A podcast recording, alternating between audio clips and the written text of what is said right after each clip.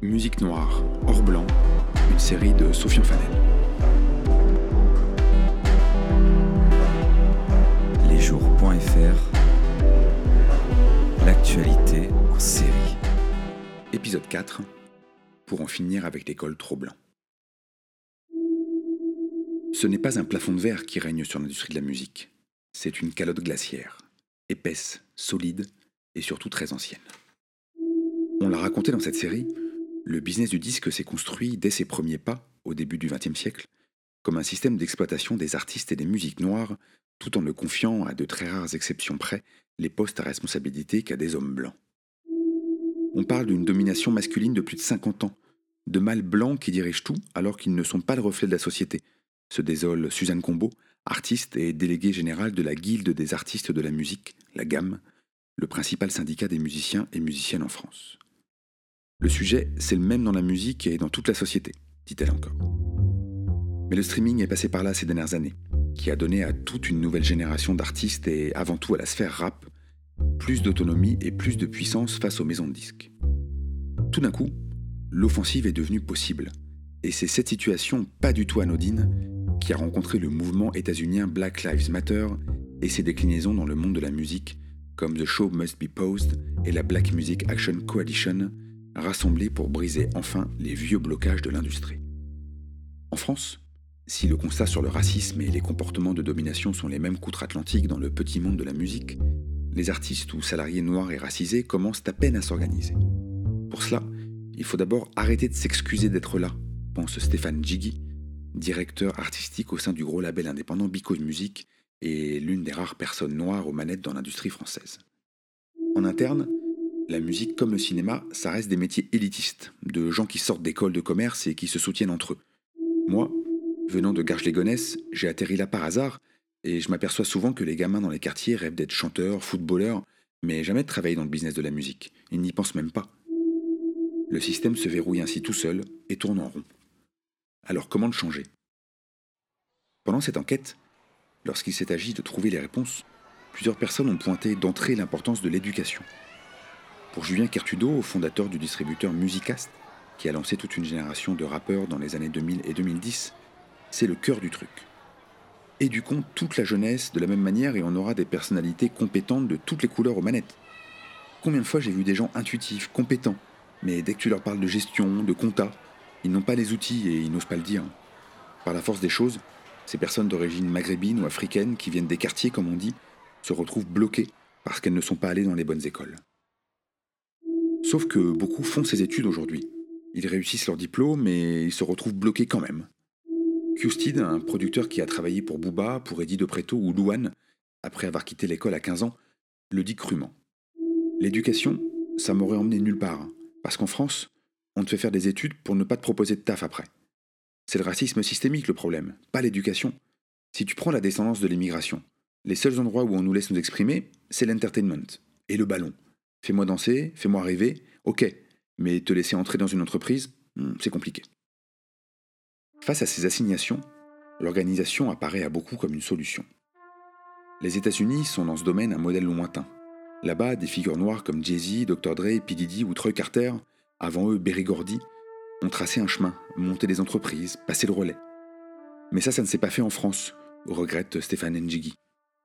Les mecs d'avant ont beaucoup souffert pour s'imposer et ils n'ont pas construit la suite. On peut m'inclure dedans, sans problème. Dans ce business en France, quand on est noir, on cherche déjà à s'en sortir. En France, les pionniers ne sont pas devenus millionnaires, alors ils n'ont pas passé le relais. Le Marseillais Soprano a bien lancé une structure pour faciliter l'accès à l'éducation aux Comores, tandis que le Belge Damso s'investit en République démocratique du Congo. Mais on est là dans le caritatif, et il n'y a pas en France une fondation Coup ou une bourse Booba, comme il y a une fondation Sean Carter, alias Jay-Z, pour aider les personnes confrontées à des difficultés socio-économiques à poursuivre leurs études, ou encore un cursus au sein de l'Université de Californie du Sud monté par Dr. Dre.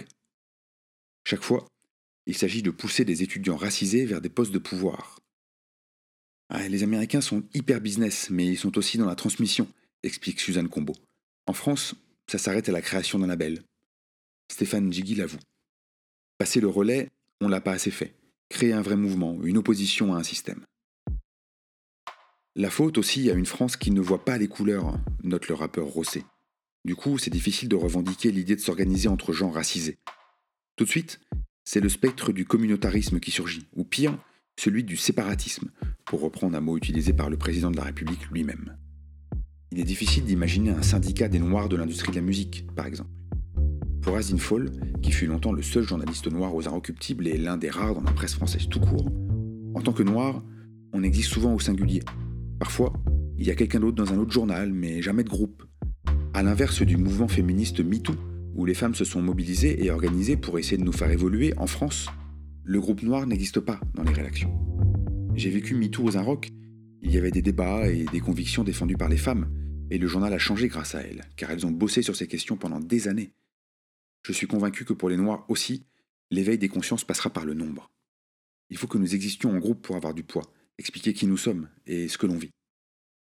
Cela passera peut-être par un syndicat dans le secteur du rap, qui est dans l'air en ce moment, mais qui aurait le grand défaut de ne pas rassembler entre esthétique musicale. Julien Jobert, alias Schkid, est musicien et producteur, en plus d'être journaliste et très engagé sur différents sujets liés à la musique, notamment la santé mentale des artistes. Lui aussi regrette qu'il n'y ait pas grand-chose qui bouge, mais il pense qu'il faut attaquer le système d'une autre façon. Non pas frontalement ou en montant un syndicat, mais en le noyautant, en entrant dans ces institutions, à commencer par la SACEM, la toute-puissante société de gestion des droits des auteurs, compositeurs et éditeurs, qui est un deuxième ministère de la culture en France dès que l'on parle de musique. Le rap et les autres musiques modernes ont encore du mal à saisir à quoi ça peut servir, mais c'est super important, dit Schkid. Il faut prendre des places où on a besoin d'être représenté, parce que sinon, ce sont toujours les mêmes qui les prennent, les mêmes types qui captent les votes et ce qui va avec, l'influence, l'argent éventuellement, les subventions qui sont données. C'est dommage, même au-delà de la couleur de peau, pour la diversité de la musique en France. De fait, les instances élues de la SACEM, comme celles des autres sociétés de gestion comme l'ADAMI ou la Spedidam, sont encore très blanches. À la SACEM, il n'y a que Wally Badarou, un héros des studios caribéens, et l'autrice Frédéric Ali, pour diversifier un peu le conseil d'administration choisi par les artistes. Et aucun artiste de la sphère rap n'est présent, 25 ans après les premiers succès du genre en France. Je me sentirais plus serein pour briguer un mandat si je travaille avec Alain Chamfort, dit.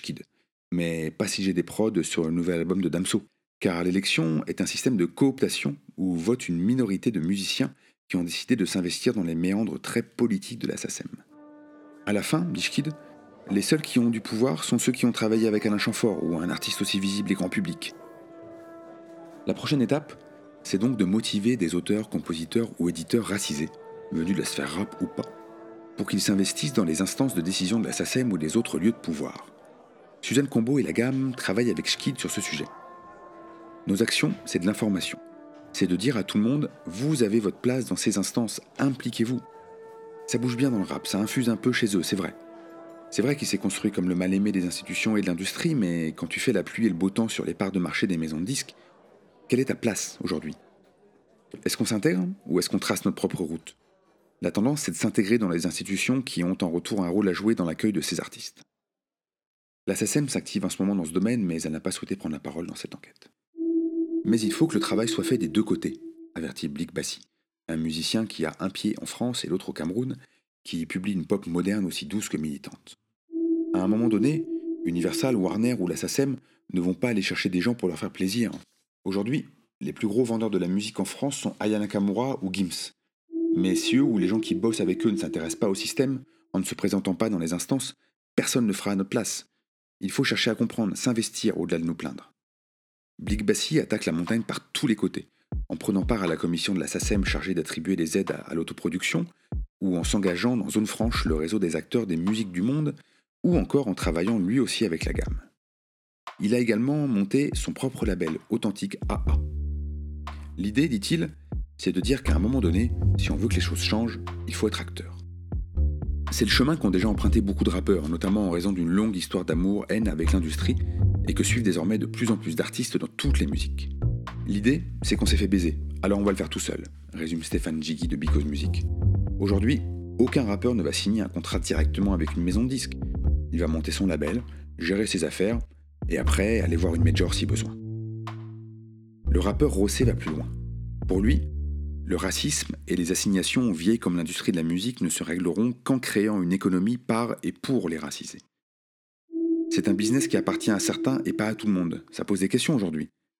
Est-ce qu'il faut casser les murs et dire qu'on a le droit d'avoir du pouvoir? Ou est-ce qu'il faut créer nos propres industries, nos propres marchés, nos propres victoires de la musique demande-t-il. C'est cette question qui est intéressante. Là encore, ce sont les États-Unis qui servent de modèle. C'est l'idée du capitalisme noir, que les entreprises doivent être gérées par des noirs et les bénéfices leur revenir, explique Emmanuel Parent, qui est maître de conférences en musique actuelle à l'université de Rennes 2. C'est une forme de fierté, dit-il. C'était l'idée du label Motown à Détroit dans les années 60. Plus tard, des maisons de disques des rappeurs des années 90. Aujourd'hui, de la plateforme de streaming Tidal, propriété de Jay-Z. Mais on l'a vu, ces initiatives ont souvent fini par être absorbées par l'industrie sans réellement changer le système. Jay-Z a un aphorisme célèbre. Il dit Je ne suis pas un businessman, je suis un businessman, continue Emmanuel Parent. Malgré ses millions, il est toujours obligé de faire commerce de son corps comme artiste de rap. On ne le voit toujours pas pleinement comme un patron. C'est la limite de l'économie et du marketing racial. Jay-Z est toujours sous le plafond de verre, notamment parce qu'il n'est pas un héritier. Tous ses tubes, tout son argent et tout son pouvoir n'ont jamais réussi à parler plus fort que sa couleur de peau.